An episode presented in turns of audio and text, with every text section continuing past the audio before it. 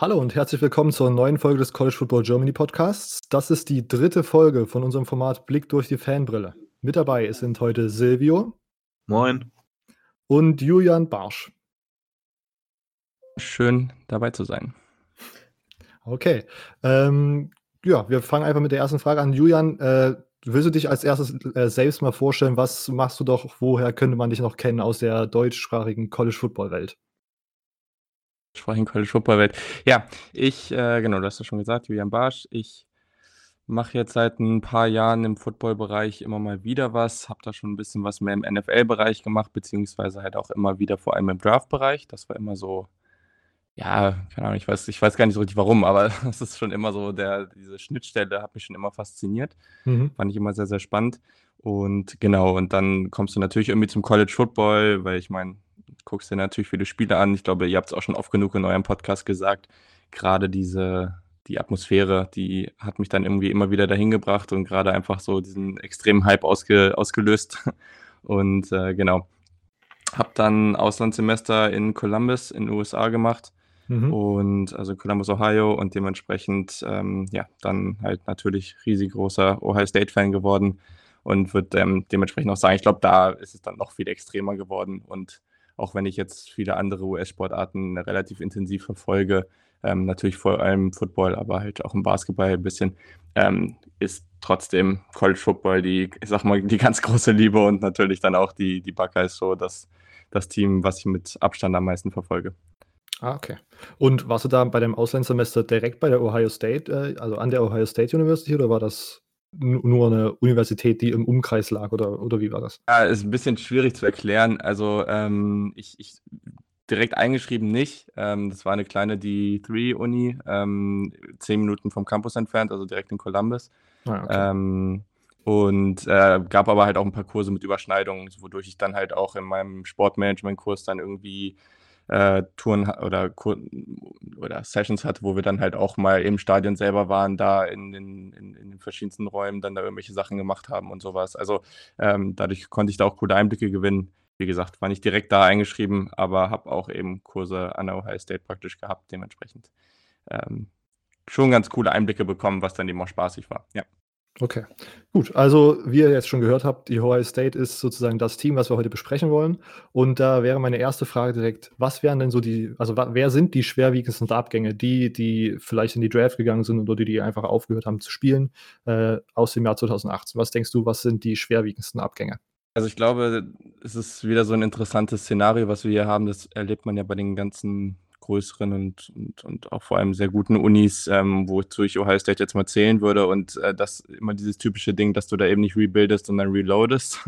Und mhm. das müssen sie dieses Jahr aber auch. Ne? Also du hast natürlich, also ich glaube, das ist der eine große Abgang, Urban Meyer, der Head Coach, der aufgehört hat. Ähm, und das war, glaube ich, jetzt auch langsam ganz gut so, weil den konntest du dir an der Seitenlinie echt nicht mehr angucken. Also wie in jedem Michigan-Spiel hast du gedacht, der, der fällt da gleich tot um. Und das hast teilweise irgendwie wirklich gedacht. Also das war echt, ja, es, es war echt bitter notwendig, sagen wir es mal so.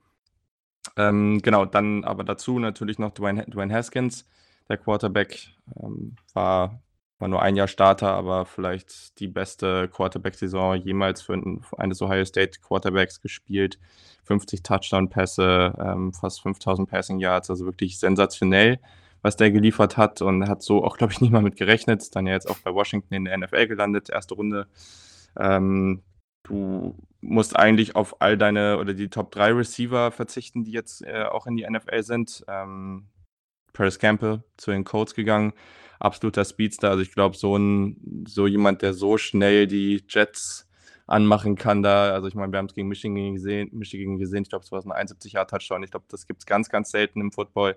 Äh, Terry McLaurin und Johnny Dixon, einfach drei Spieler, die auch von, von der Leadership-Qualität wirklich sehr, sehr beliebt waren. Ähm, hat man auch immer wieder gehört, wie, viel, wie, wie wichtig die auch für die Community da waren und dementsprechend, glaube ich, kann man die auch nicht so leicht ersetzen. Und naja, gut, theoretisch äh, Nick Bosa, aber der hat halt auch nicht so viel gespielt und ich glaube, dass der nicht so viel gespielt hat, weil letztes Jahr gar nicht so unbedingt schlecht, vor allem nicht so schlecht, wenn man auf 2019 guckt. Okay. Silvio, willst du noch was ergänzen? Ist dir noch ein Spieler aufgefallen, den du vielleicht als äh, äh, ja, schwerwiegenden Miss äh, interpretieren würdest? Also ich würde noch sagen, äh, Tremont Jones wäre für mich noch ein Spieler, der wahrscheinlich nächstes Jahr fehlen wird, weil er auch ähm, sehr variabel halt einsetzbar war an der D-Line. Ähm, aber sonst wurden eigentlich alle genannt, ja. Alles klar. Gut, dann haben wir jetzt sozusagen die Abgänge besprochen. Jetzt würde ich zu den äh, Neuzugängen kommen. Die Freshmen, die äh, Highschool-Spieler, die jetzt an die Ohio State kommen. Was denkst du, wer sind da die Freshmen, die den größten Impact haben könnten? Also, wenn wir jetzt rein über Freshmen reden und nicht Spieler, die irgendwie von anderen Unis noch gekommen sind, ich glaube, da kommen wir gleich auch noch zu. Ähm, ich glaube, der Name, den wir, und den werde ich sicherlich noch einige Mal nennen heute, das ist definitiv Garrett Wilson. Ähm, Five-Star Wide Receiver aus Texas, die man bekommen hat. Absolutes Beast. Also hat auch äh, im Spring Game auf jeden Fall schon einen geilen Touchdown gefangen. Ähm, einfach unglaubliches Talent. Ähm, ich habe sehr, sehr hohe Erwartungen an den, an den Spieler. Ähm, ich glaube, dass er auch gleich, also es gibt ja in Ohio State dieses, ähm, diese Tradition, die Urban Meyer mitgebracht hat, dass äh, die Spieler, die Freshmen, die an die Uni kommen, ähm, so einen schwarzen Streifen auf dem Helm haben und äh, sich das praktisch erstmal verdienen müssen, sowohl durch Leistung, aber vor allem eigentlich auch, wie sie sich, ja, wie sie, wie sie das Programm leben, wie sie sich verhalten im Alltag, eben, dass sie da zeigen, dass sie eben jemand sind, der den Namen Buckeye verdient hat, sage ich mal. Ähm, und äh, den hat Garrett Wilson als erster Freshman dieses Jahr auch schon abgenommen bekommen. Ähm, das ist immer so ein sehr, sehr gutes Zeichen, einfach auch für den Charakter eines Spielers. Ja, also ich glaube, mich würde es nicht überraschen, wenn das später oder in ein, zwei Jahren dann so einer dieser Wide Receiver-Namen ist, wie die ganzen tollen Receiver, die wir jetzt gerade in Clemson und Alabama sehen. Ähm, beziehungsweise es wäre schon fast eine Enttäuschung, wenn es nicht so ähnlich wäre, weil das, der Hype ist gerade auch einfach sehr groß, muss man einfach auch sagen. Ist auch schwierig daran zu kommen, aber habe einfach sehr hohe Erwartungen an ihn.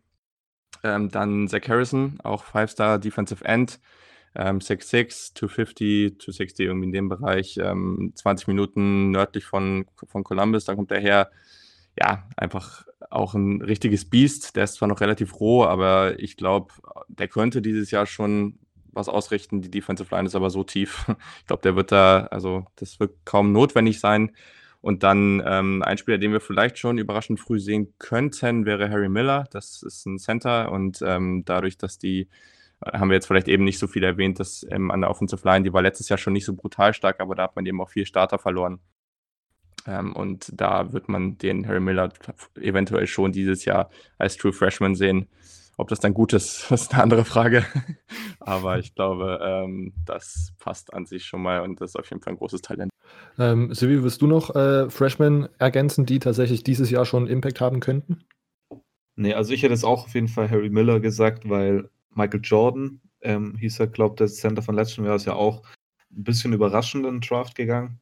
Top-Name. Ähm, und ich glaube, er könnte vielleicht die Lücke schließen, wenn ähm, Ryan Day auf einen Freshman Center setzen will. Äh, was ich jetzt nicht weiß, ob er es machen wird. Vielleicht irgendwann später in der Saison, aber er ist auch kein Early Enrollee, also hat noch nicht beim äh, Spring Game zum Beispiel mitgespielt. Von daher könnte es sein, dass er noch so ein bisschen hinterherhängt, trainingstechnisch. Ähm, aber Garrett, äh, Garrett Wilson, ich meine, den Hype-Train, den bekommt fast jeder mit. Ähm, und ich glaube, er könnte auf jeden Fall schon dieses Jahr einer der Top-Receiver in der Big Ten werden, wenn nicht sogar schon College. Dann machen wir weiter. Wir haben das Spring Game schon angesprochen gehabt. Ähm, welche Performances fandest du denn äh, positiv überraschend oder einfach generell positiv, wo du dich darüber gefreut hast, dass das äh, sich so ereignet hat, äh, Julian? Ihr habt da ja schon in eurer letzten Ausgabe mit, mit Florida State oder über Florida State ein bisschen drüber geredet, wie äh, wertvoll, also Spring Games ja. sind. also ich glaube, das hat man ja auch krass gesehen, gerade wenn es um Run-Plays geht. Das ist halt, also ich finde, da kann man ungefähr überhaupt nichts draus ziehen, weil man irgendwie jedes Mal das Gefühl hat, die sind jetzt theoretisch offiziell abgetatscht und dürften nicht mehr weiterlaufen und dann denkst du mhm. jedes Mal, weiß nicht so richtig, was da jetzt gerade richtig wäre nach den Regeln, nach denen sie gerade spielen. Also klar, wie gesagt, Garrett Wilson haben wir angesprochen, ähm, ist ein, hat da auf jeden Fall schon einiges gezeigt und gerade was mich da überrascht hat, was überrascht hat, aber was, was ich nochmal cooler fand, war das, was er auch nach dem Catch zeigen kann. Also ich glaube, der Touchdown-Catch, den er da geliefert hat, das ist so eine Preview, ähm, was wir schon so seit oder in, in, einigen Fällen von Benjamin Victor gesehen haben, der Senior ähm, Wide Receiver, der irgendwie nie sein, richtig, nie, nie sein Potenzial richtig aufs Feld bringen konnte. Äh, und vielleicht kann Gary Wilson eben das bringen, was er auch bringen sollte und halt noch deutlich mehr. Und gerade na nach dem Catch ist er halt auch unglaublich dynamisch. Das hat man da schon teilweise mal so sehen können. Das war ziemlich cool. Mm. Und halt auch, dass eine in meinem Double-Team da fast den Ball gefangen. Also man merkt so richtig, dass das so ein Spieler ist, der auch an, einfach die Erwartung hat, wirklich in jeder Situation den Ball fangen zu wollen. Und ja, also ich, das, das war schon mal ganz cool. Ein Spieler, der ist, das hat mich ein bisschen überrascht und das ist ganz interessant, weil Jalen Gill, das ist ein H-Back, weiß nicht, Receiver, also ich glaube, den werden wir in vielen Stellen sehen. Das ist ganz interessant, weil ein Kumpel von mir, der ähm, an meiner Uni da ähm, so, ja, ich sag mal, Physio-Krams studiert hat, ähm, der hat äh, mit Jane Gill ganz viel zusammen trainiert ähm, und, und war da ähm, für den verantwortlich an der Highschool, weil der eben genau aus dem Stadtteil kommt, wo, wo ich war und äh, deswegen habe ich mir den schon früher ein bisschen angeguckt und ist auf jeden Fall ein super spannender Spieler. Äh, und der hat unglaublich viele Targets in dem Spiel bekommen. Keine Ahnung, ob das vorgesehen war. Ich wüsste nicht warum. Aber gefühlt hat der, ich weiß nicht, zehn mehr Targets als das gesamte restliche Team zusammenbekommen. Ähm, das war wirklich heftig. Aber er hat eben auch gezeigt, dass er da, glaube ich, schon eine gute Rolle spielen könnte. Ist wie immer äh, sehr tief besetzt, ähm, diese Position. Aber ich glaube auch Jalen Gill werden wir auf langfristig oder kurzfristig schon jemanden sehen, der zumindest eine gewisse Rolle offensiv bei, bei den Buckeyes haben wird und vielleicht dann, in, also ist jetzt ein äh, Richard Freshman, also ja, zumindest so in ein, zwei Jahren dann auch jemand, der da, der da eine große Rolle einnehmen kann.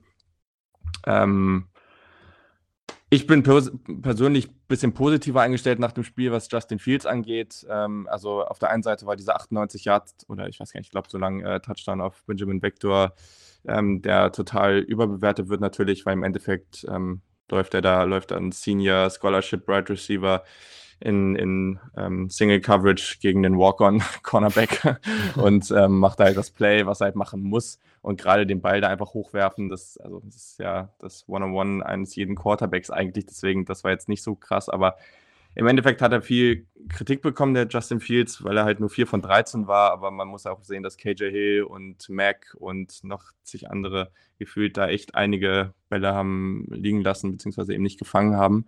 Ähm, vor allem KJ Hill, der dieses Jahr eventuell ja auch der Alltime Leader bei Ohio State in Receptions werden kann, ähm, der fängt die Bälle eigentlich und wenn das normal läuft, dann ist der in dem Spiel vielleicht 8 von 13, 9 von 13 und kein Range sagt was. Also gerade so die Passgenauigkeit in manchen Plays hat mich eigentlich, ähm, hat mich gefreut, sah, sah gut aus, besser als ich erwartet habe und deswegen ähm, fand ich das eigentlich ganz cool und glaube, dass, ähm, ja, das aber auch wieder alles ein Zeichen ist, warum oder wie wenig Bedeutung so ein Spring Game eigentlich hat. Okay. Um das nochmal zusammenzufassen, du bist auch kein äh, großer Fan, dem Spring Game so viel Bedeutung zu, zu st äh, stellen, sozusagen. Nee, gar nicht. Also ist halt immer witzig, ne? Klar, gerade im Frühling, wo halt nichts los ist. Ja. Ist, also, ne, ist immer ganz nett und gerade auch an so Unis, wo halt ein bisschen was los ist, wo da auch ein bisschen Stimmung ist, und dann sind die ganzen Spieler von den Jahren davor irgendwie da und, und also was ich wirklich fand, gerade auch wenn die, das Broadcast-Team einen guten Job macht, dann ist das auf jeden Fall was, was sinnig ist anzugucken, weil die halt wirklich viele Informationen auch über die Spieler da liefern, um wie Spring Practice läuft und solche Geschichten. Mhm. Dafür ist es sehr, sehr relevant und da kann man eben sehr viel lernen und da macht es auch Sinn, wenn man jetzt zum Beispiel sagt, oh, ich will was über Alabama oder Clemson oder wen auch immer lernen, da macht es voll Sinn, das Spiel sich anzugucken und vor allem aber auch zuzuhören, was da so erzählt wird. Aber was da jetzt wirklich auf dem Spielfeld passiert, also die ganze Running Back Backup Diskussion und so, da gibt es ja auch noch, ist ja auch noch relativ unklar, wer da, wer da am Ende rauskommt. Finde ich, also ich war da jetzt nicht besonders viel schlauer nach dem Spiel. Okay. Und dann will ich nochmal ganz kurz auf Justin Fields zurückkommen. Ich habe das Spiel jetzt persönlich nicht gesehen. Ihr habt natürlich mich so ein bisschen eingelesen und er kam mir jetzt in vielen Kritiken nicht so gut weg, aber du würdest da entgegenhalten und sagen, ja, es war jetzt vielleicht nicht alles so gut, aber wenn man auf die Details geschaut hat, wie, wie die Pass-Situation äh, da war, bist du schon eher positiv eingestellt. Also war das jetzt kein großer Minuspunkt, den sich da Justin Fields äh, herausgearbeitet hat. Hat eh, also ist ein bisschen schade, dass Matthew Baldwin, also hast ja praktisch eigentlich äh, alle, alle Quarterbacks, die letztes Jahr da waren, sind jetzt nicht mehr da. ähm, und Baldwin, der ist ja jetzt auch ähm, noch gewechselt per Transfer zu TCU und der hat halt, der hat mir auch immer ganz gut gefallen, hat aber auch mehr Interceptions geworfen in dem Spiel und hat, oder zwei Stück, glaube ich, und hat aber auch viel mehr gepasst. Also bei Fields, ja, der hat überhaupt nicht, äh, wie gesagt, nur 13 Pässe gehabt in dem Spiel. Hm ähm, durfte auch ein bisschen laufen und ich glaube, da wird halt die Entwicklung wieder ein bisschen mehr hingehen. Ne? Also er ist so, ich würde mal sagen, momentan Und das kann in zwei Jahren auch ganz anders aussehen, weil ich glaube, das Talent ist deutlich größer als bei JT Barrett zum Beispiel. Aber ich glaube, er ist so ein bisschen mittendrin. Also er kann schon besser passen als Barrett und da ist auf jeden Fall ein bisschen Luft nach oben. Mhm. Wir wissen aber noch viel zu wenig darüber. Das ist das Erste. Und dann kommt noch dazu, dass er auf jeden Fall auch, und ich würde sagen, athletischer ist als ein JT Barrett. Und das werden sie eben auch nutzen. Und das hat man gerade am Anfang gesehen. Ist vielleicht jetzt nicht der Spieler, der bei einem 80-Yard-Run jedem wegläuft. Mhm. Aber gerade wenn es so Short Area Quickness und sowas geht, da ist er auf jeden Fall super athletisch. Und ähm, klar, kein Braxton Miller oder sowas. äh, das war natürlich auch ein ganz anderer Spieler, aber nichtsdestotrotz, also echt ein sehr dynamischer Spieler auf jeden Fall. Und das werden wir da eben viel sehen. Und gerade wenn jetzt, jetzt am Anfang, er hat die Waffen ohne Ende, ich glaube, da reden wir in der Offense gleich auch nochmal drüber. Da, äh, also, da, da hat er mehr als genug äh, Anspielstationen, aber am Ende kannst du das eben, wenn es da noch nicht hundertprozentig läuft, das ausgleichen, indem du eben da mit ihm und J.K. Dobbins äh, wahrscheinlich eine sehr, sehr dynamische äh, Running Attack hast. Und ich glaube, da werden wenig Teams einfach so gegenhalten können. Okay. Und mir ist es gerade während äh, deines, deiner Lobeshymne für Justin Fields äh, noch was eingefallen, was ich jetzt schon fragen will, bevor wir nachher noch auf die Offensive Players äh, zu sprechen kommen. Hättest du jetzt lieber äh, Justin Fields oder Tate Martell in der Offense dieses Jahr als, wir gehen mal davon aus, dass derjenige starten würde? Ah, das ist eine super Frage, ja. Ähm, also, ich sag mal so, Tate Martell war natürlich eine super spannende ähm, Thematik und auch ein spannender Spieler. Ich habe mich eigentlich immer darauf gefreut, den mal in der Offensive sehen zu können. Mhm. Einfach, der ist ja auch super dynamisch, ne? Also, das ist, ja. glaube ich, was, was wir da ganz viel gesehen hätten. Anscheinend, und das sieht man ja gerade auch in Miami, scheint ja nicht so klar zu sein, dass er da Starting Quarterback wird.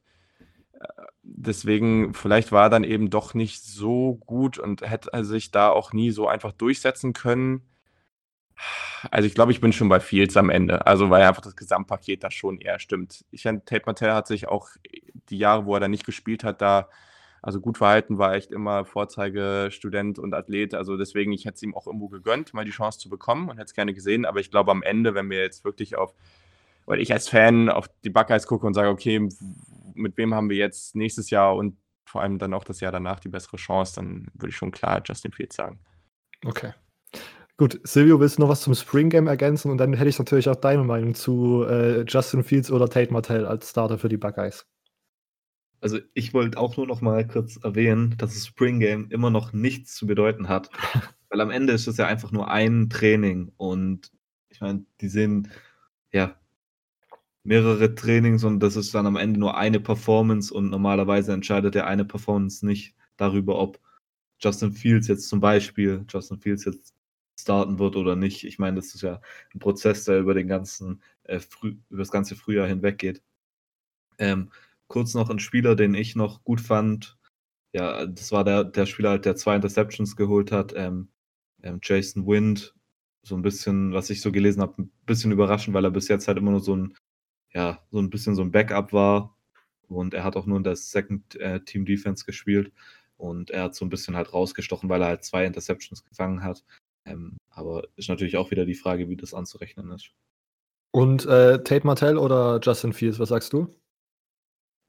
Also ich muss sagen, ich bin so ein kleiner Tate Martell Fanboy, weil, weil ich damals bei, ähm, als er noch bei Bishop Gorman war, ihn schon so ein paar Mal ein paar Sachen angeschaut habe. Er war dann ja auch bei ähm, QB1 Under the Lights. Da fand ich ihn eigentlich auch ganz witzig, vor allem, wo er dann in Texas äh, gespielt hat und er war ja mal ein Texas AM Commit ähm, und er dann so ein Foto, was was, ich glaube, er hat irgendwie ein Foto von der Texas-Karte get, ähm, getweetet und da so sein Kopf drin oder irgendwas auf jeden Fall, sowas hat er da gepostet. Und ich fand den einfach, den Typ schon immer witzig. Die einen hassen und die anderen lieben ihn. Ähm, aber ich weiß nicht, ich finde Tate Martell, ich hätte ihn so gern mal bei Ohio State gesehen, wie er äh, gesta gestartet hat. Und ich glaube, dieses Jahr, das hat auch echt gut geklappt. Natürlich langfristig, ich weiß nicht, äh, Julian hat gute Argumente gebracht für Justin Fields. Ähm, Justin Fields natürlich deutlich der bessere Werfer. Ähm, und wenn das die Offense ist, die Ryan Day haben will, mit einem Quarterback, der besser werfen kann, dann ist wahrscheinlich Justin Fields doch dann der bessere Quarterback in der Ryan Day Offense. Also das darfst du Tate Martell natürlich auch nicht vorwerfen, was letztes Jahr dann da abging, ne? Also diese Situation, ja. wo er da reingekommen ist. Natürlich. Also das war dann auch mal so offensichtlich, was passiert. Daher, ja, also Also du hast da auch keine Hard Feelings dann zu dem ganzen, zu dieser ganzen Situation äh, mit den Tweets rausgeschossen und dann auf einmal dann doch Transfer und so. Du sagst, das ist ein logischer Schritt ja, gewesen. Ist halt eine Shit-Situation auch für ihn, ne? Also ist einfach ja, so. Ja. Also am Ende, was willst du da groß machen? Und dann kommt da halt, ähm, also erst hast du dann auf einmal vielleicht so irgendwie so einen Top 3 Quarterback ähm, über im ganzen College Football vor dir sitzen in Haskins und dann hast du jetzt eben deine Chance und auf einmal holen sie sich dann irgendwie den Nummer 2 Spieler aus der Recruiting Class vor dem, aus dem Jahr davor, der natürlich auch ganz klar dahin kommt mit der Prämisse, ich starte da jetzt, weil ich meine, warum würdest du da sonst hinwechseln? Der hatte genug Angebote. Ja. Also, ja. Also er, wie gesagt, auch, ich verfolge auch, wie gesagt, so relativ viel so, so Medien und Podcasts wirklich so aus ähm, aus Ohio, wo die dann auch ein bisschen näher dran sind und alles, was da immer so erzählt wurde, da, also da gab es eigentlich nie irgendwas Negatives über Tate Martell. Der war eigentlich immer echt so Vorzeigeathlet, der hat alles mitgemacht, der war da immer voll drin und so. Deswegen würde ich ihm da nichts vorwerfen und hoffe einfach nur echt, dass der bei Miami jetzt eine coole Saison hat. Das würde mich persönlich voll freuen. Gut, wir machen weiter mit der Defense. Was sind denn so die Spieler, die in dieser Saison in der Defense Aufsehen erregen werden? Was wäre da so dein, dein Tipp, Julian? Ich habe eben schon kurz erwähnt, ähm, warum oder, oder das, ähm, nee, genau, also warum Nick Bosa letztes Jahr eben nicht so ein großer Verlust war am Ende, obwohl das natürlich, ähm, ja, Top 5 Pick, ähm, auf jeden Fall ein starker Spieler, aber genau, es geht dann um Chase Young und ich glaube, Chase Young ist ähm, potenziell dieses Jahr halt dann wieder ein Top 10 Pick, also dann wieder so der nächste. ähm, hatte 10,5 Sacks letztes Jahr, 15,5 Tackle for Loss und sehr, sehr viele äh, Quarterback-Pressures. Ich weiß gar nicht sogar, ob es sogar die meisten national waren. Ich meine, aber es war irgendwie sehr weit oben mit dabei. Also einfach ein sensationeller Spieler und der hatte eben letztes Jahr dann die Chance, sehr viel zu spielen. Und das, alle haben gedacht, oh, dieses Jahr, 2019, wäre so die Breakout-Saison von Young, aber nein, dann war es das letztes Jahr schon, weil er eben die Chance hatte.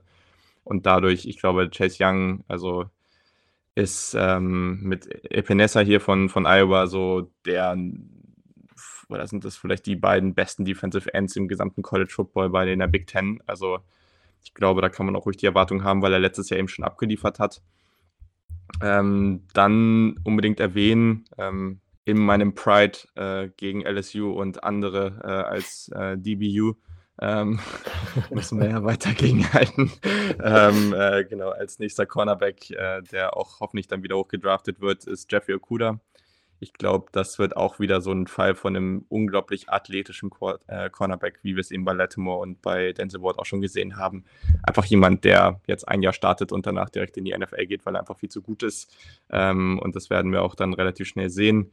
Ähm, Jordan Fuller, All-American-Potenzial auf jeden Fall. Ähm, als, als Safety hat er letztes Jahr schon auf sehr hohem Niveau gespielt und äh, mir da sehr gut gefallen. Wie gesagt, könnte dafür jetzt auch noch für ein bisschen mehr ähm, Turnover sorgen. Klar, das ist jetzt kein Malik Hooker oder sowas von, von äh, aus 2016, was da abging. Es war auch nochmal eine ganz andere Nummer, aber ist eben auch ein anderer Spielertyp. Und ein Spieler, den ich ganz interessant finde und den ich jetzt mal so reinwerfen will, und das mm, ist vielleicht auch so ein bisschen der, der, das ideale Szenario auf Linebacker, weil Linebacker ist sicherlich noch die eine Position, wo, noch am, wo es noch am unsichersten ist, was jetzt da so passieren wird im, im Herbst. Und Tiraja Mitchell, das ist äh, jemand, der einfach extrem, extrem viel Potenzial hat. Einfach so der ideale Linebacker, der aber noch relativ roh war und wo man jetzt sich hofft, dass er den nächsten Sprung macht und den Job gewinnt, weil das wäre eben das ideale Szenario für Ohio State, wenn er das schafft. Wenn nicht, okay, klar sind da auch noch ein paar andere Jungs, die gut sind, aber das könnte ein richtiger, also es könnte ein richtig, richtig starker Spieler für die werden. Er muss es jetzt noch ein bisschen mehr aufs Feld bringen, aber das wäre noch jemand, den man ein bisschen beobachten kann und hoffentlich dann auch viel auf dem Feld sieht. Ähm, Silvio, hast du äh, Ergänzungen für, den, ähm, für die Leistungsträger in der Defense? Nee, eigentlich nicht, aber ich hätte eine Frage noch und zwar DBU, du hast es erwähnt. Ehrliche Meinung, für, ist für dich Ohio State aktuell DBU oder ist es doch eher Florida, LSU oder etc.? Also, ich habe da auch schon Jetzt geht's los. Nein, also sagen wir es mal so, Texas versucht da ja auch immer ein bisschen äh, rum zu argumentieren. Ich glaube da, also ich glaube bei LSU ist eben momentan das Ding, dass du gerade was so die Safeties angeht und ja, wird ja jetzt auch wieder nächstes Jahr, kommt ja wieder der nächste, der nächste ähm, Überspieler da rein. Mir fällt sein Name gar nicht ein. Ihr habt jetzt bestimmt parat. Ja, genau. Ähm, und es wäre jetzt wieder das nächste Tier. Also das Ding ist halt, dass ich auch ein extremer, als, als Jets-Fan, extremer Jamal Adams-Fan natürlich bin. Und solche Spieler, äh, gerade auf der Safety-Position, gab es dann natürlich jetzt nicht. Aber wobei ich eben mal die Coker, den, das war damals halt für mich auch so ein Moment, weil ich da bei seiner ersten Interception im Stadion war und das war ja dieses, dieses One-Handed-Ding da, wo er über, über das halbe Feld gesprintet ist und hatte natürlich jetzt auch relativ viel äh, Verletzungspech bei den Codes. Deswegen, also, das ist wirklich jemand, die Range habe ich echt wenig Beispiele, also bei Safeties bisher gesehen. Also das ist wirklich, wirklich extrem.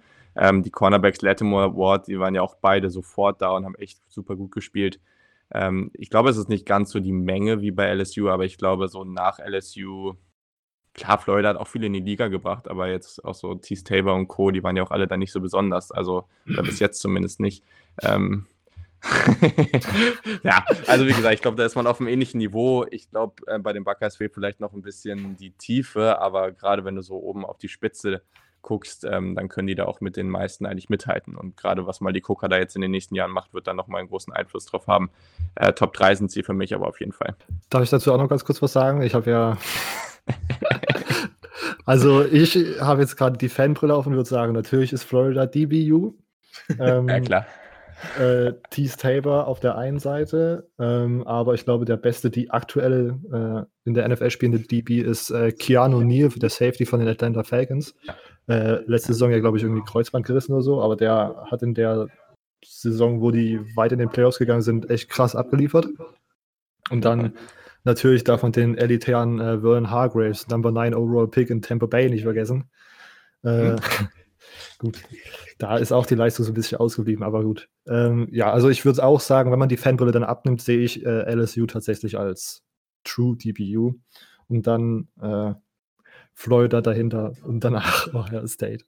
Ja, genau. Sorry, Weil, da kriegst du mich nicht überzeugt, aber ähm, ja. Okay, gut, aber ich sag mal, Eli Apple, der hat dann ja bei den, bei den Giants, sag ich mal, auch nicht so seine erste Runde Wertigkeit gezeigt. Natürlich nicht, oder? natürlich ja. nicht. Also und auf jeden Fall, aber also jetzt auch mit Sheffield und so, die werden das auch nicht so krass liefern, aber ich sag mal so, du hast da schon eine gute Menge.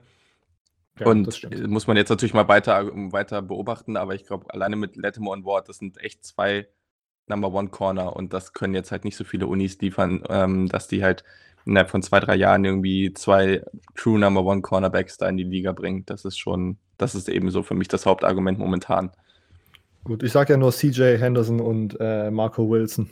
Einfach nur mal so ein paar Namen in den Raum geworfen. Ja, aber die kommen ja noch. Das muss man ja, ja mal abwarten. Aber da, da kann man dann mit Jeffrey Okuda und äh, Fuller dann die nächsten gegenwerten und dann mal gucken. Ja, okay. Wir müssen das jetzt mal unterbrechen und verschieben das einfach in die Zukunft, wo man dann auch äh, hm? stichhaltige Beweise hat. Gut. Ähm, was würdest du denn sagen, Julian? Wie würdest du die Defense in der Big Ten und im nationalen Vergleich äh, so sehen? Ich muss ja, ich glaube, letztes Jahr war es ja doch schon eher die Schwäche, die Defense. Vor allen Dingen äh, kann ich mich erinnern an die Spiele äh, gegen Maryland und gegen Purdue natürlich. Äh, da war super.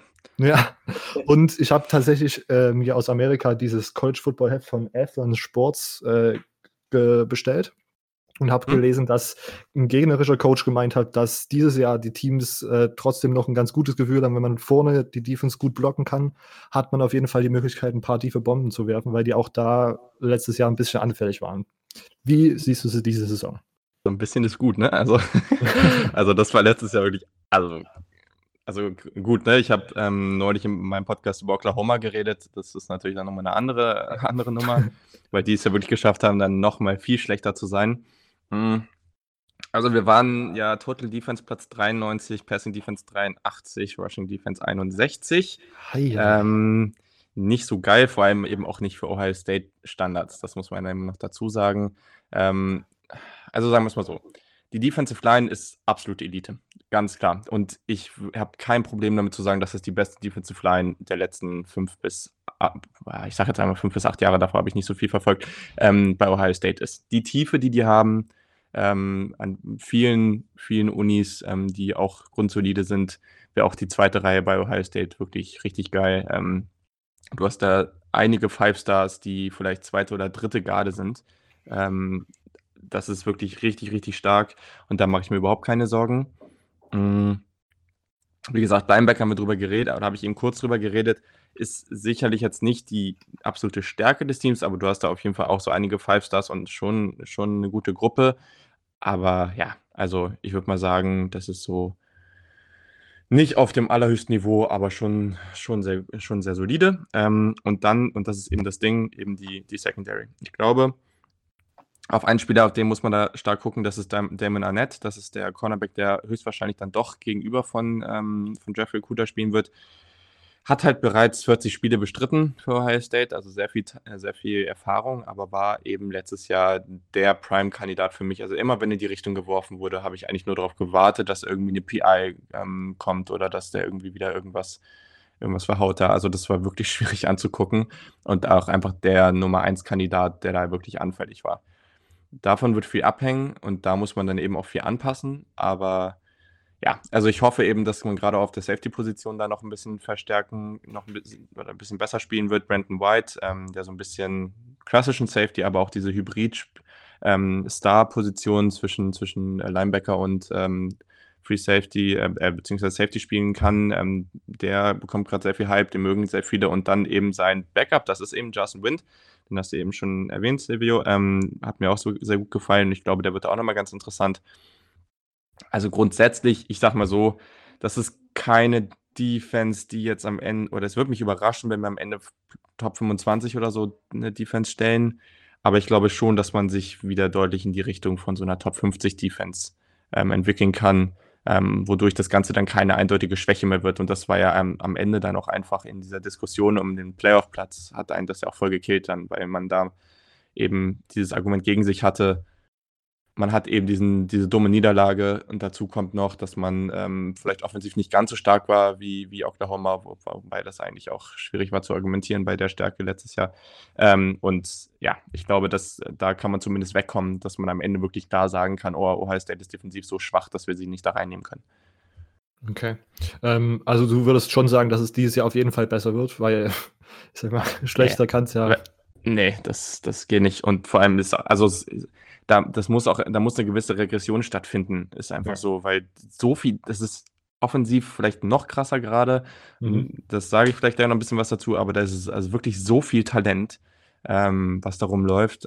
Nee, also wenn die das hinkriegen, dann müssen da echt auch mal ein paar Coaches irgendwie raus. Und beziehungsweise vor allem hat man da ja aber auch ordentlich nachgeliefert. Also ist ja jetzt auch nicht so, als ob ähm, da die gleichen Coaches wie letztes Jahr sind. Man hat sich da ja ausführlich bei äh, Michigan bedient, ähm, ob man Eiskalt. das gut findet oder nicht, aber solange das am Ende besser wird, ähm, ist das okay für mich.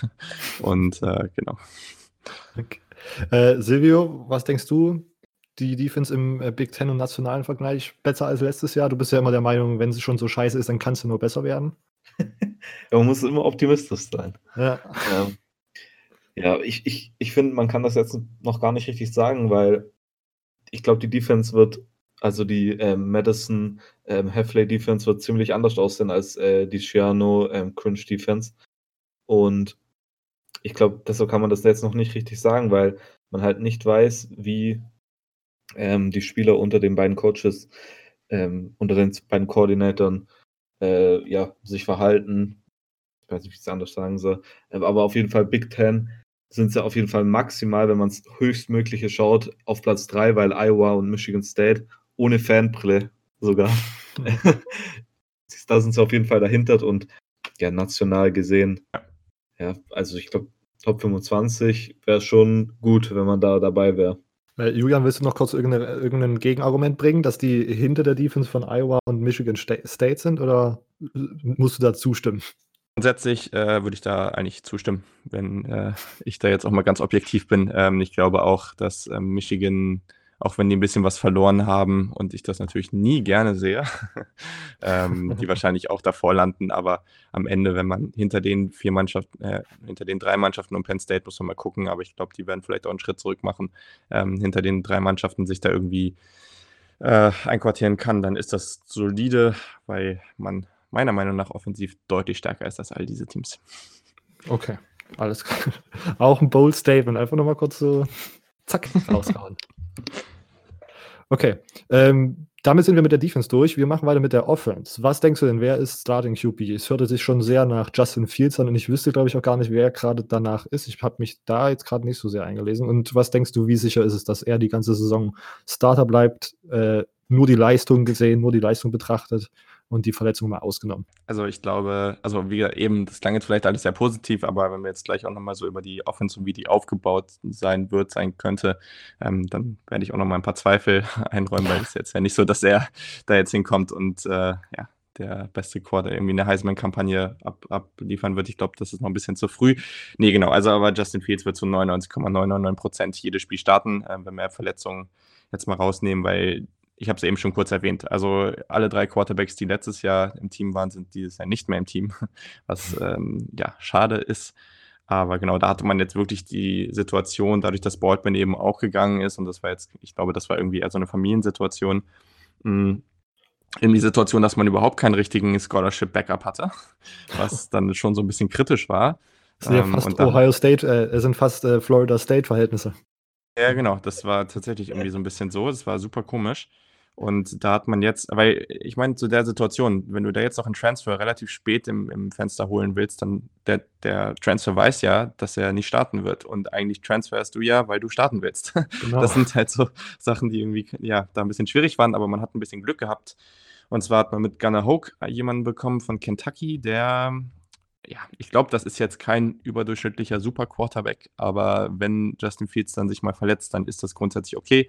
Das war ein Top 15 QB, Forster, ich glaube in 2016, ähm, ist jetzt ein Ratchet Junior, kommt auch aus der Gegend rund um Columbus. Sein Vater hat für Ohio State gespielt, sein Onkel war Defensive Coordinator bei Ohio State, dementsprechend gibt es da eben auch ja, die eine oder andere Connection. Ähm, 6'4, 215, also ähm, relativ mobil hat aber eben noch nicht so viel gespielt. Deswegen, ich glaube, da ist schon Talent und das ist schon okay, dass man, also ist auch wichtig, dass man den bekommen hat, aber wenn der jetzt spielen muss, dann würde ich auch jetzt nicht äh, zu allzu große Erwartungen haben. Ja, dahinter hat man dann eben noch, das war der dritte QB, den man damals noch im Spring Game gesehen hat, Chris Chugginoff, äh, Ratchet Senior. Ja, schon länger dabei, aber das äh, im Idealfall spielt er nicht. Okay. Gut, also äh, Justin Fields wird der Starter und das hörte sich jetzt aber tatsächlich auch so ein bisschen an, dass wenn er sich verletzen sollte, wofür mal keiner, wo wir nicht hoffen, dass das so kommen würde, dass es dann schon ein bisschen äh, kritisch aussehen würde mit der Saison. Habe ich das so richtig interpretiert oder denkst du, dass ja. da trotzdem irgendwie noch was gehen könnte? Ja, das ist ja ist bitter gelaufen, sage ich mal, sage ich mal so. Also das ist in den letzten Jahren hatte man da eigentlich relativ gute Situationen mit seinen Backup-QBs immer. Ähm, die nächsten Jahre ist man jetzt auch schon von den Commitments echt solide aufgestellt, aber man hat da ja, ja, vor allem, ne, wir gucken gerne mal auf Florida zum Beispiel mit Emery Jones, ne, ähm, da ja auch ein wichtiges Commitment verloren ähm, und auch noch von ein paar anderen, ich weiß gar nicht, wie der andere nochmal heißt, da war noch ein anderer Name, den hat man da auch noch verloren. Ähm, also, äh, ich glaube, du hast eben viele Waffen offensiv und man kann da schon noch was auf die Beine stellen. Aber so eine Situation wie JT Barrett verletzt sich und KD Jones kommt rein und äh, wirft sich zur National Championship, das ist grundsätzlich eher unrealistisch. Okay. Äh, Silvio, dem kannst du nur zustimmen, oder? Das, ähm, der Justin Fields scheint ja jetzt so ein bisschen nicht, nicht diskutierbar zu sein, dass der dann irgendwie doch nicht startet. Ja, also ich wäre auf jeden Fall mächtig überrascht, wenn das, ähm, dann, wenn der gegen FAU nicht ähm, als erster Quarterback auf dem Platz läuft. Ähm, ich wollte nur noch kurz was ergänzen, und zwar der Quarterback, äh, die Commit, den du gerade eben noch erwähnt hast. Ich glaube, das war Twan Mattis, der zu Georgia gegangen ja. ist, weil ja, der war ja, davor nämlich auch Michigan State committed, stand zu äh, Ohio State committed und dann kurz vom National Signing Day noch zu Georgia. Das weiß ich nämlich. Den habe ich gefressen. Ich hasse den. Nein, ich hasse ihn nicht. Ja, stimmt. Nee, genau. Und das war ja auch das Ding mit, mit Fields und Memphis, das, äh, ja. dieses, dieses, praktisch dieses Tauschding da von Georgia zu, äh, zu Ohio State. Ja, hast recht. Mhm. Okay, gut, wir machen dann mal weiter. Mit, mit neben dem Quarterback stehen ja noch andere Spieler auf dem Feld in der Offense zum Glück. Welche Spieler sind denn dieses Jahr deine Offensive Player to watch, Julian? Hm, ja, das also ich glaube, das ist bei Ohio State eine echt interessante Dynamik, weil das hat man letztes Jahr schon gehabt. Da war schon einfach eine Armada an, an interessanten Spielern, die man da, die man da aufs Spielfeld bringen kann. Also ich glaube, der dominante Spieler schlechthin und der wird auch wieder dominanter eher oder eher so dominant sein wie im Freshman Year. Das ist J.K. Dobbins, Running Back. Ähm, ja, also der war letztes Jahr, das war, da hat er auch schon einiges zugesagt, einfach auch vom Mindset nicht so drin, wie es hätte sein sollen. Ähm, hat sich auch mit Mike Weber, der jetzt bei, äh, zu, zu, den Cowboys ist in, im Draft, mh, das Backfield geteilt. Der ist unumstritten die Nummer 1. Ähm, einfach super talentierter Running Back, sehr shifty, einfach, also seine Jump Cuts, das macht richtig Laune, dem dabei zuzugucken. Und ich glaube schon, also weiß man natürlich jetzt noch nicht, wie lauflastig das Ganze wird und, und wie viel Justin Fields da eben auch laufen wird. Aber ich glaube, es wird mich jetzt nicht überraschen, wenn wir da eine Saison sehen, wo der ja, vielleicht so 1300 Yards, 1400 Yards, ähm, 15 Touchdowns ähm, darf man da schon erwarten, glaube ich. Äh, und äh, also ich meine, das hat er als Freshman ja auch schon fast aufgelegt, daher ähm, wäre das jetzt nicht so überraschend. Ähm, genau, drumherum ähm, von den erfahrenen Receivern, und das ist eben das Ding, du hast eben also eine unglaubliche Armada an Wide Receivern. Äh, KJ Hill, schon erwähnt, ähm, eher so ein H-Back-Typ, äh, Slot-Receiver-Spieler-Typ. Letztes Jahr, glaube ich, schon irgendwie 70 Pässe gefangen. Und ja, jetzt als, als Ratchet Senior auf jeden Fall ähm, die entscheidende Rolle da offensiv spielen, hat aber im Spring Game echt so einige Dinger da fallen gelassen. Ich hoffe, das passiert ihm dann nicht mehr so oft.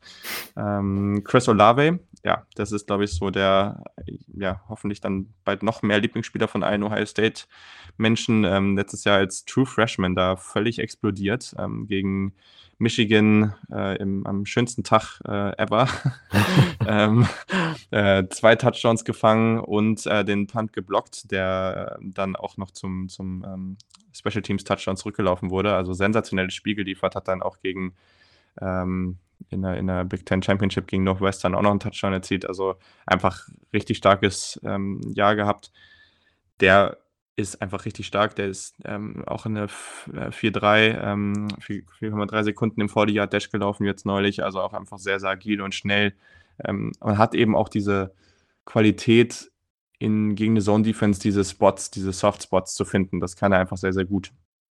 Ich glaube, da mit ihm und äh, KJ Hill hast du einfach schon mal richtig, richtig starke Spieler, die auch einfach viel, viel und gut anspielbar sind. Also ich glaube, so diese Hilfe, die sich jeder Quarterback da gerne wünscht, ähm, gerade für den Justin Fields in seinem ersten Jahr als Starter sehr, sehr wertvoll. Ähm, genau, Benjamin Wick, habe ich auch schon erwähnt. Ähm, einfach so Boom or Bust. Der muss dieses Jahr endlich mal liefern. Äh, und am Ende vielleicht wird er dann eben wieder nur dieser, ja, wirft den Ball hoch und der fängt er dann irgendwie, weil er groß genug und athletisch genug ist, Spieler sein, aber eigentlich könnte der mehr. Gleiches für Austin Mack, der war eben einfach zu viel ver verletzt, aber ich glaube, man sieht schon, dass da einfach sehr, sehr viel Talent ähm, dabei ist und einfach eine große Tiefe. Garrett Wilson schon erwähnt, ich glaube, es würde mich jetzt auch nicht überraschen, wenn er Mitte der Saison irgendwie da ein Top-3-Receiver ist, aber er hat eben viel vor sich. Und ähm, genau, dann hast du vielleicht die talentierteste Talent Group seit Jahren. Also da hast du wirklich drei Spieler, die echt brutal gut sind. Ähm, Luke Farrell und ähm, als, als, besten als besten Blocker in der Gruppe Jeremy Ruckert wirklich als sehr, sehr guten, ähm, großen Passing Tight oder äh, Receiving Tight End, also der wirklich auch fast ein Receiver ist oder sein kann. Ähm, Rashad Berry, so als H-Back-mäßiger Tight End. Äh, ja, ich kann jetzt auch weitermachen ohne Ende. Demario McCall, ähm, ne, also Jalen Gill, also das ist wirklich, du hast da sehr, sehr viele Anspielstationen und ähm, ich glaube, das ist vielleicht, ja, also neben Alabama, Clemson, ich glaube, da gibt es nicht großartig viele andere Offensiven, die so tief besetzt sind. Alles klar. Äh, Silvio, willst du noch was ergänzen zu den Offensive Players to Watch? Ähm, wird, wurde eigentlich alles genannt. Ähm, vielleicht noch, wenn ich ganz interessant finde, für den ich auf jeden Fall so ein bisschen, den ich so ja, anfeuern würde, wäre ähm, Brandon Bowen, der, der Offensive Tackle. Ähm, Senior war, glaube mhm. dreimal wurde er operiert, hat jetzt letztes Jahr musste auch aus, aussetzen mit einem gebrochenen Fuß. Ähm, ja, und mit den ganzen Abgängen der Offensive Line könnte er vielleicht ähm, ja, ein Spieler sein, auf den man auf jeden Fall achten sollte. Ja, sonst Chris Olave vor allem, auf den bin ich richtig gespannt. Ich, ich habe noch nie wirklich was von dem gehört. Ohio State, ich meine, man, man, schaut zwar ab und zu die Spiele an, aber viel drum kümmern tut man sich da nicht, wenn man jetzt halt nicht Fan ist. War jetzt nicht böse gemeint. Ähm, nee, aber ich habe von dem auch noch nicht so viel vor. Also natürlich wusste ich, wer das ist, aber ich habe mich auch nicht viel mit dem beschäftigt und auf einmal ist er da so ausgerastet. Ja. Dann schaut man das Michigan-Spiel an und der tut zwei Catches und beides Touchdowns. Ich, ja, das ist auf jeden Fall ein Spiel, auf den ich dieses Jahr sehr, sehr ein großes Auge werfen werde. Okay, da haben wir euch Zuhörern tatsächlich so ein paar Spiele genannt, auf die ihr äh, euer Auge werfen solltet, während der Ohio State-Spiele euch anschaut. Ähm, das ist schon mal ganz gut. Und jetzt wäre noch die letzte Frage zur Offense. Ähm, Julian, was erwartest du von der Offense in 2019? Es hat sich jetzt schon so ein bisschen abgezeichnet. Äh, es hört sich so ein bisschen nach der besten Offense in der Big Ten und sagen wir mal, ja, mindestens die drittbeste Offense äh, im nationalen Vergleich an. Sind das deine Erwartungen? Es ist halt schwierig. Also ich glaube, das ist sehr interessant, was wir momentan da sehen, weil man hat ja jetzt von Julian Fleming ähm, auch noch ähm, dem, ich weiß gar nicht, ersten oder zweitbesten Receiver in der ähm, 2020er Recruiting Class ähm, auch ein Five-Star, ähm, ähnliches Talent wie Garrett Wilson auch nochmal ein Commitment bekommen. Also ich glaube, diese Offense mit Justin Fields, der eben nächstes, übernächstes, oder naja, übernächstes Jahr muss man dann mal sehen, ob er dann noch da ist, aber ähm, dann ja erst so richtig an seinem Höhepunkt dann ankommen wird, glaube, ist man jetzt eigentlich noch am so einem Schritt, wo man eigentlich noch ein bisschen Entwicklung sehen wird und, und das dann eben auch erst nächstes Jahr so richtig gut sein wird. Ähm, nichtsdestotrotz ich glaube, das Ding an der Stelle, und das hat Silvio eben kurz angesprochen, die Offensive Line ist eben, die wird solide sein am Ende, glaube ich schon, aber die ist natürlich schon eher das Fragezeichen und Justin Fields eben, weil der wird seine guten Momente haben, aber der wird auch viele schwache Momente haben. Das ist einfach so. Der muss sich als Passer jetzt erstmal akklimatisieren. Das wird ein bisschen dauern. Der hat noch nie, der ist noch nie richtig gestartet im College Football. Das wird dauern. Das ist, du kannst nicht das erwarten, was Dwayne Haskins da letztes Jahr geliefert hat ist einfach nicht. Also das war so enorm, was der gemacht hat. Ich habe mir die Highlights vom ähm, Bowl-Game gegen Washington nochmal angeguckt. Also der Typ hat, äh, der ist einfach so ausgerastet. Und deswegen, ähm, ich glaube, das darfst du nicht erwarten. Und ich meine, die O-Line und der Quarterback ist ja schon irgendwo auch so das Fundament von so einer Offense. Deswegen äh, glaube ich, äh, an Talent scheitert es auch da nicht. Ne? Also du hast da auch mit Petit Frère ähm, den Nummer 1 Offensive Tackle der 2018er Class, ähm, Recruiting Class, ähm, wo noch nicht mal sicher ist, ob der jetzt startet, ne? weil Brandon Bowen da eben auch noch ist. Und das sind halt solche Sachen, wenn die mal alle ihre Talente aufs Feld bringen, klar kannst du das bei jedem Team sagen, aber ich glaube, das ist jetzt hier auf jeden Fall, jeden Fall vorhanden. Ähm, nichtsdestotrotz, ich glaube schon, äh, also letztes Jahr war meine Top 5 Offense overall, zweitbeste Passing Offense in der Nation. Ähm, auf jeden Fall nach so irgendwie Passing Yards per Game oder sowas. Ich habe jetzt da nicht jede Statistik durchgeguckt. Ähm, ich glaube, für mich klare Erwar oder Erwartungshaltung, aber so ein bisschen Mischung aus Wunsch und Erwartungshaltung ist, ähm, die, ist dass man die beste Offense in der Big Ten wird. Mhm. Ähm, und da habe ich jetzt auch nicht so große Zweifel.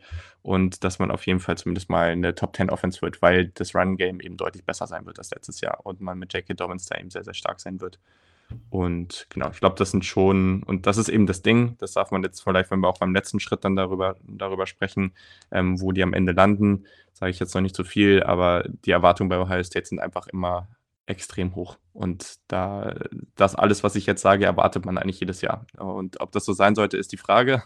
Aber am Ende hast du eben so viel Talent, dass du das eigentlich schon aufs Spielfeld bringen musst.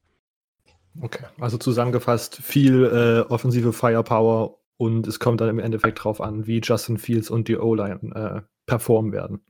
Genau. Okay. Äh, Silvio, denkst du, dass es, äh, also siehst du das einfach ähnlich wie, wie Julian? Ja, also ich glaube, ähm, Mich äh, Michigan und Ohio State werden auf jeden Fall so die Top, zwei Top-Offense haben. Vor allem bei, bei Michigan dann, je nachdem, wie die neue Offense unter Josh Geddes laufen wird, ähm, kann und wird vermutlich Ohio State dann doch die Top-Offense in der Big Ten haben. Und national gesehen, es wird halt alles, wie du es gesagt hast, O-Line und Justin Fields abhängig sein. Wenn Justin Fields durchdreht, dann, ja, sky's the limit, sage ich mal. Ähm, dann ist Top 3 auf jeden Fall drin. Ja, gesehen jetzt natürlich hinter Bama und Clemson. Ähm, vermutlich würde ich sie sogar an, da an drei dann setzen, ja. Vor allem, ich bin richtig gespannt, was ähm, der neue Quarterbacks-Coach auch von Ohio State jetzt ähm, mit Justin Fields noch ja, verbessern kann. Mike Jucic ist ja einer meiner, einer meiner Lieblingskoordinatoren. Ich liebe ja seine Geschichte, wie er vom äh, ja, Division 3 College ähm, zu Oklahoma State geholt wurde, weil, ähm, wie heißt der, Mike Gandhi, ähm, keinen Koordinator wollte, der nach einem Jahr ihn wieder verlässt. Und die Offense bei Oklahoma State war ja auch immer top und ich bin ja richtig gespannt, was der da machen kann, noch die Offense noch weiter verbessern kann.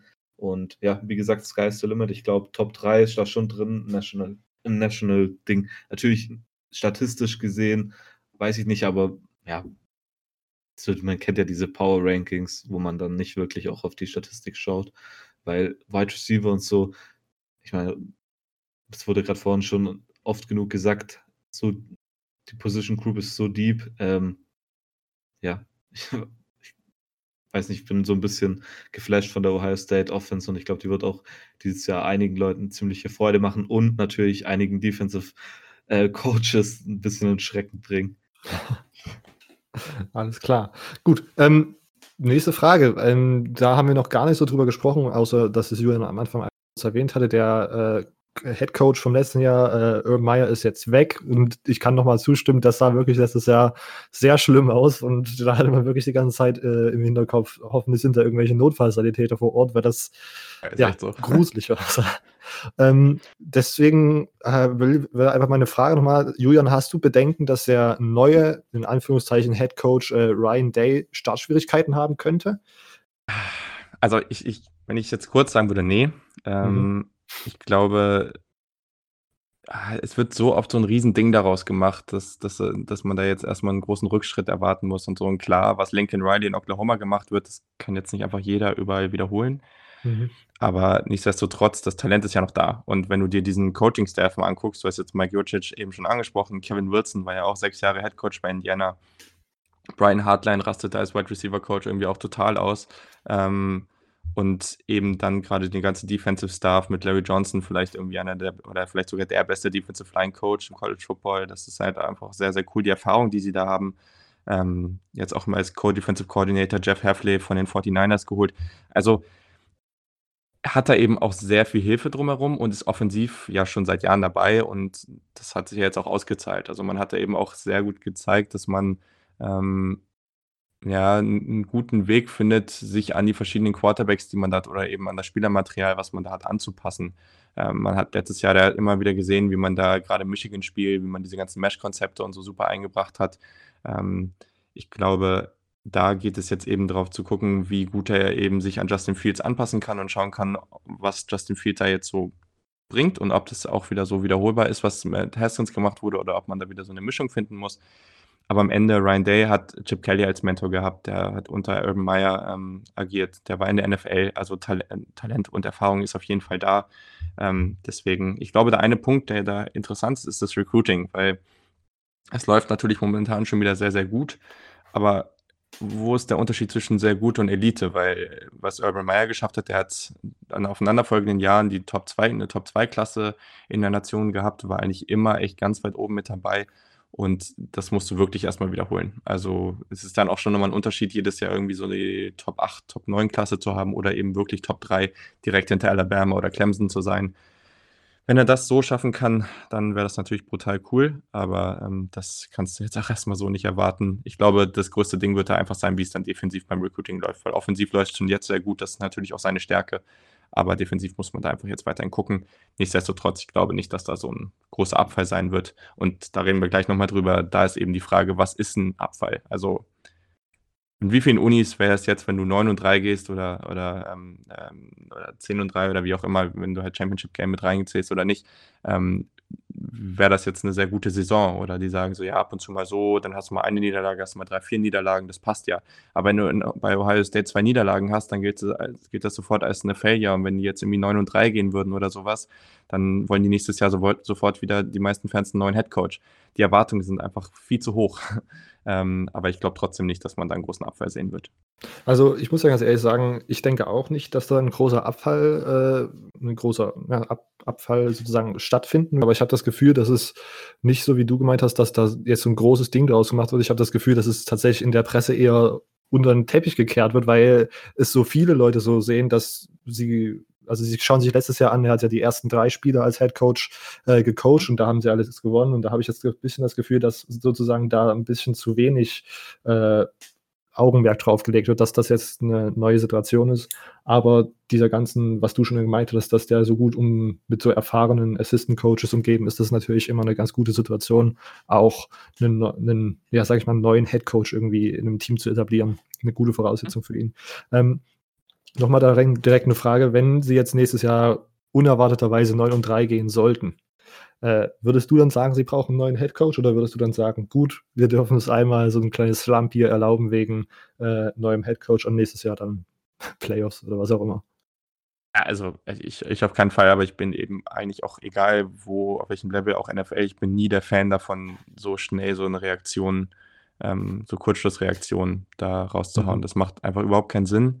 Ähm, ich glaube, dass Ryan Day da der richtige Coach ist. Man hat riesiges Talent und wenn du jetzt Justin Fields, meinetwegen, klar würde ich Ohio State dieses Jahr gerne im Playoff sehen. Das ist natürlich wichtig, da jedes Jahr sehen, aber am Ende, wenn Justin Fields jetzt dieses Jahr viel lernt und vielleicht da eben ein paar Spiele hat, wo, wo es nicht läuft, und du nächstes Jahr dann mit Olave, mit ähm, Garrett Wilson im zweiten Jahr, mit dem Julian Fleming auf Wide Receiver, ähm, dann okay auf Running Back mal gucken, aber äh, wenn du dann da so stehst, ich glaube, da hast du dann wieder oder vielleicht sogar noch größeres Potenzial offensiv und damit Ryan Day auch einen richtig guten Coach dafür. Also für mich macht das jetzt überhaupt keinen Sinn und dazu kommt ja noch, dass gewisse Commits ja auch kommen wegen ihm, weil sie das cool finden, was er macht und ähm, das, da hat er eben ganz, ganz großen Einfluss drauf, gerade offensiv und das wäre jetzt auch dahin, dahingehend wirklich total Banane, wenn man da jetzt sagt, so nee, äh, finde ich, äh, äh, ja, wenn man ihn da gleich rausschmeißen würde und ich glaube aber auch nicht, dass es so schlimm wird. Gut. Äh, Silvio, was denkst du? Was denkst du? Also hast du da ein bisschen Bauchschmerzen, äh, wenn du deine Fanbrille von Michigan State abnimmst und äh, auf mhm. Ohio State schaust, dass das vielleicht dieses Jahr ein Slump hier oder ah, was Slump hier, ne? Etwas, ne, dass es eine Schwierigkeit sein könnte, mit einem neuen Head Coach dasselbe Niveau zu halten? Nee, glaube ich nicht. Vor allem, wenn man halt diese drei Spiele von, die ersten drei Spiele von der letzten Saison anschaut. Ich meine, er wird da jetzt nicht gegen FAU als Headcoach reinlaufen, der sein allererstes Spiel als Headcoach macht, sondern er hat halt schon diese drei Spiele im Rücken und das ist einfach auch so. Also es, er wird da jetzt nicht so als kompletter Neuling und oh, der Druck ist so riesig. Natürlich, der Druck wird hoch sein, aber ich glaube, das wird ihm so ein bisschen den Druck auch nehmen und ich, ich glaube jetzt nicht, dass das so, so einen großen Unterschied macht, ob da Urban Meyer, natürlich, es macht schon einen großen Unterschied, ob da Urban Meyer oder Ryan Day an der Seitenlinie steht, aber ich glaube jetzt nicht, dass das jetzt ausschlaggebend ist dafür, ob ähm, Ohio State, ähm, ja, also ich glaube nicht, dass Ohio State jetzt ein Slump hier haben wird, nur weil Ryan Day ähm, der neue Head Coach ist. Da bin ich auch erstmal beruhigt, dass ihr das ähnlich seht oder dass, dass wir alle nicht davon ausgehen, dass das so ein krasses Down werden wird.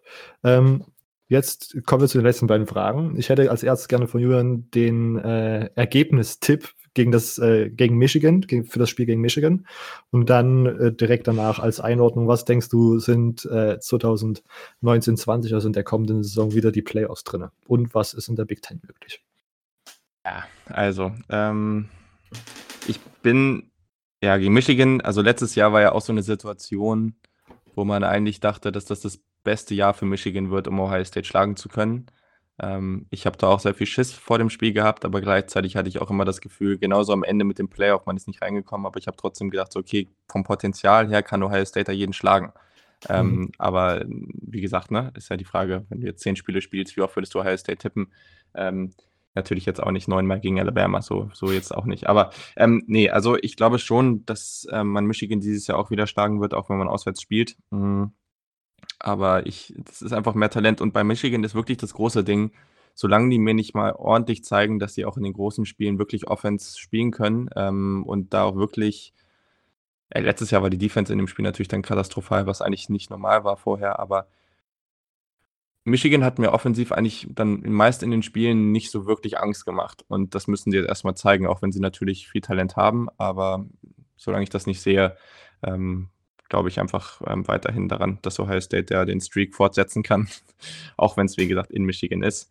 Und ähm, ja, ich sehe da die Chancen ganz gut, aber es wird sicherlich wieder knapp und dann kann das am Ende, ich sage jetzt einfach mal irgendwas, ich glaube schon, dass man dann am Ende so ein 41, 24 oder sowas raushaut. Okay. Äh, und was denkst du in der, also wenn man sozusagen gegen Michigan gewinnt, dann hat man ja sozusagen den, ich sag mal, äh, großen Mitfavoriten auf den äh, Big Ten, also in der Big Ten East zumindest schon mal geschlagen.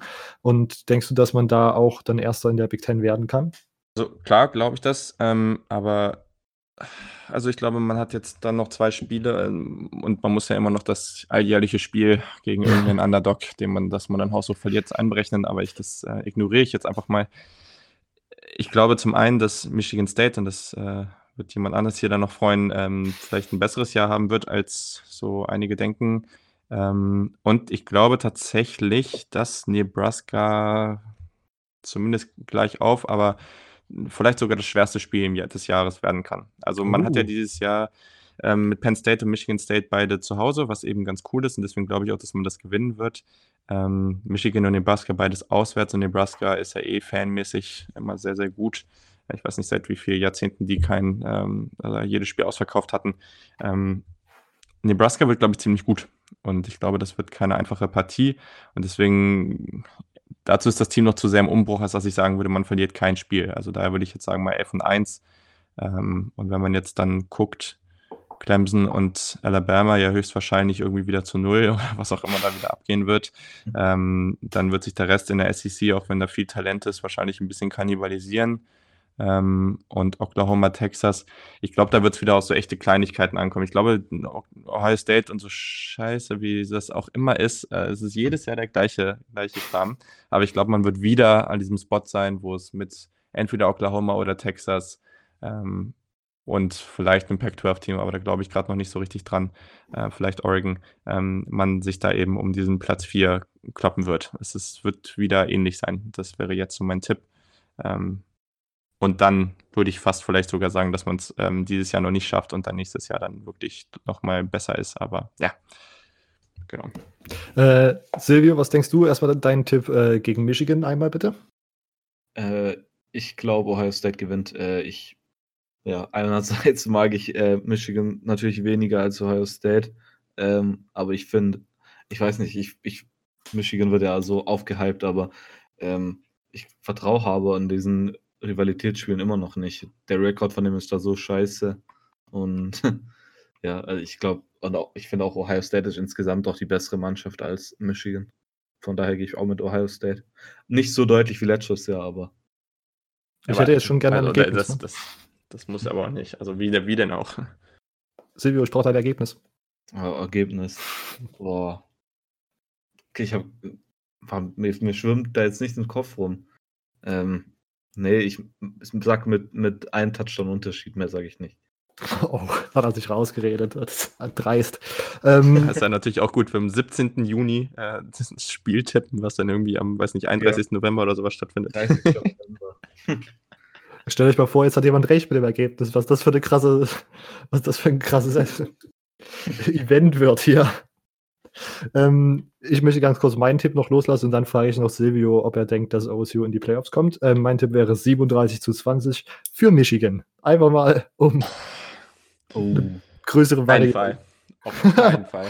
Auf keinen Fall. Timo freut sich gerade irgendwo. Ja. Aber ich finde es auch gut, dass Julian als erstes sagt, dass es viel zu früh ist, zu tippen und dann ist er sich relativ sicher, dass es nicht 37 zu 20 ist. Ja, komm. Nee, nee, nee. Also, also in der Konstellation Michigan kann das knapp gestalten, das kann vielleicht passieren, aber Ohio State lässt sie nicht abschießen. Na gut, wir werden sehen im Ende November. Wir sagen euch Bescheid, wie es ausgegangen ist. Ähm, Silvio jetzt als Ende, am Ende noch äh, Big Ten-Sieger und äh, als drittes Team in die Playoffs für äh, Ohio State oder doch nicht? Also realistisch muss ich da natürlich als Michigan State-Fan auch sein. Ähm, Julian hat es vorhin gesagt, Michigan State wird dieses Jahr besser sein, als manche Leute es denken, aber ich glaube, dass Ohio State und Michigan dann am Ende trotzdem unter sich ausmachen werden, wer die Big Ten gewinnt. Und da ich ähm, Ohio State ja sehe, dass sie Michigan besiegen, würde ich sagen, äh, Ohio State gewinnt die ähm, Big Ten. Ich glaube aber, dass es wieder so ein Spiel geben wird wie letztes Jahr Purdue, wahrscheinlich nicht ganz so ein, ja, ich sage jetzt mal ein schlechtes Team, also eher sowas wie Nebraska, wo du gesagt hast, Julian ähm, dass sie so ein Spiel verlieren und dadurch dann nicht in die Playoffs kommen, wobei Nebraska dann wahrscheinlich dieses Jahr wohl gerankt sein wird, wenn es so läuft, wie es viele denken. Aber irgendein Spiel denke ich, dass Ohio State verlieren wird und das dann diesem College Football Playoff Komitee äh, reichen wird, um sie trotzdem als Big Ten Champion nicht, ähm, ja, nicht in die Playoffs zu stecken. Aber das ist ja jetzt interessant, weil ich glaube, wenn du halt eh, wenn du irgendein Spiel, es muss jetzt hier irgendwie nicht gegen FAU sein am Anfang, aber irgendein Spiel da jetzt mal knapp verlierst, ähm, jetzt vor allem gegen Nebraska oder so, wirklich ein Team, was ja auch stark ist. Also ich glaube, die Mannschaften am Schedule, die du nicht verlieren darfst, sind Florida Atlantic, Cincinnati könnte sogar überraschend stark sein, aber äh, Indiana, Miami, Ohio, Rutgers. Maryland und Rutgers. So, ich glaube, die das auf keinen Fall verlieren. Und bei den allen, allen anderen, wenn du da ganz knapp verlierst und vor allem gegen Teams wie Nebraska oder so, ich glaube, das ist sogar noch okay, wenn du den Rest der Saison dominant spielst. Ich glaube, dann hast du noch eine gute Chance, aber du darfst halt nicht gegen, okay, Purdue ist eigentlich okay, aber Purdue und Iowa, da darfst du dich halt nicht irgendwie mit 30 abschießen lassen. Ne? Also das kannst du ja. halt nicht bringen. Ähm, aber ich glaube, wenn man da knapp verliert, dann hat man sogar noch eine ganz gute Chance. Aber ja. Na gut, das hört sich, das ist auch nochmal eine interessante Diskussion. Man könnte ja auch fast meinen, vielleicht unterschätzt man FAU und Party Lane Kiffen kommt an und äh, irgendjemand ballert denen da 30 Punkte rein. Nicht im ersten Spieltag in Columbus. Also, wenn das passiert. Ne? Letztes Jahr dachten auch nee. einige, dass FAU gegen Oklahoma gewinnt. und dann, dann wurden sie abgeschossen, aber an, ganz anders. Äh, sogar so, dass die FAU äh, hier die Fansection von denen SMS rausgesendet hat, dass sie das Spiel gewonnen hätten. Das war, das war doch damals ganz groß. Okay, äh, wir sind durch. Wir haben die Ohio State University analysiert. Vielen Dank nochmal an Julian, dass er da war. Du kannst noch einmal ganz kurz Selbstwerbung machen und erzählen, wo man dir folgen kann, was es noch so von dir gibt, wenn man dich weiter verfolgen möchte. Mhm. Ja, genau. Also mich persönlich, ich bin natürlich viel auf Twitter auch unterwegs, wie die meisten so in der Football-Szene äh, verbringen da viel zu viel Zeit. Genau, at äh, Julian Barsch, einfach in einem Wort. Ähm, und dann mein eigener Podcast, den ich jetzt auch erst vor ein paar Wochen gestartet habe, zum Thema College Football und NFL Draft. Momentan eher Foot, äh, College Football lastig, aber der Draft-Anteil kommt dann auch über das Jahr hinweg langsam dazu. Das ist der Saturday Kickoff Podcast und auf Twitter und ähm, Instagram einfach at Saturday Kick. Da findet ihr den dann gleich und sonst natürlich auf allen Kanälen, Apple Podcasts, Spotify und Co. Egal, wo ihr eigentlich Podcasts hört, solltet ihr den auch finden und dann sollte das recht easy sein. Und da mache ich dann immer so meinen Kram. Alles klar. Gut, äh, dann nochmal vielen Dank, dass du da warst. Ich hoffe, dir hat es gefallen. Ich hoffe, den Zuschauern. Ja. Äh, zu, ja, hat sehr, sehr viel Spaß gemacht. äh, ich hoffe, den Zuhörern hat es gefallen. Ähm, wir hören uns nächste Woche wieder. Wie immer könnt ihr uns gerne noch äh, Feedback geben auf Silvios Facebook-Seite College Football Germany, bei Immo auf Twitter, at ojustimmo, äh, auf meiner Twitter-Seite College Football News Germany oder ihr schreibt uns ganz klassisch eine E-Mail, collegefootballger at web.de, alles klein und zusammen. Äh, lasst uns gerne Rezension da und eine Bewertung, wenn das in eurem Podcast-Portal möglich ist. Äh, erzählt äh, einem footballbegeisterten Freund von unserem Podcast, so dass die äh, College Football Germany Podcast Community wächst. Ähm, und sonst, ja, Instagram at CFB Germany Podcast, da erfahrt ihr immer die neuesten News zum Podcast. Sonst bis nächste Woche. Ciao.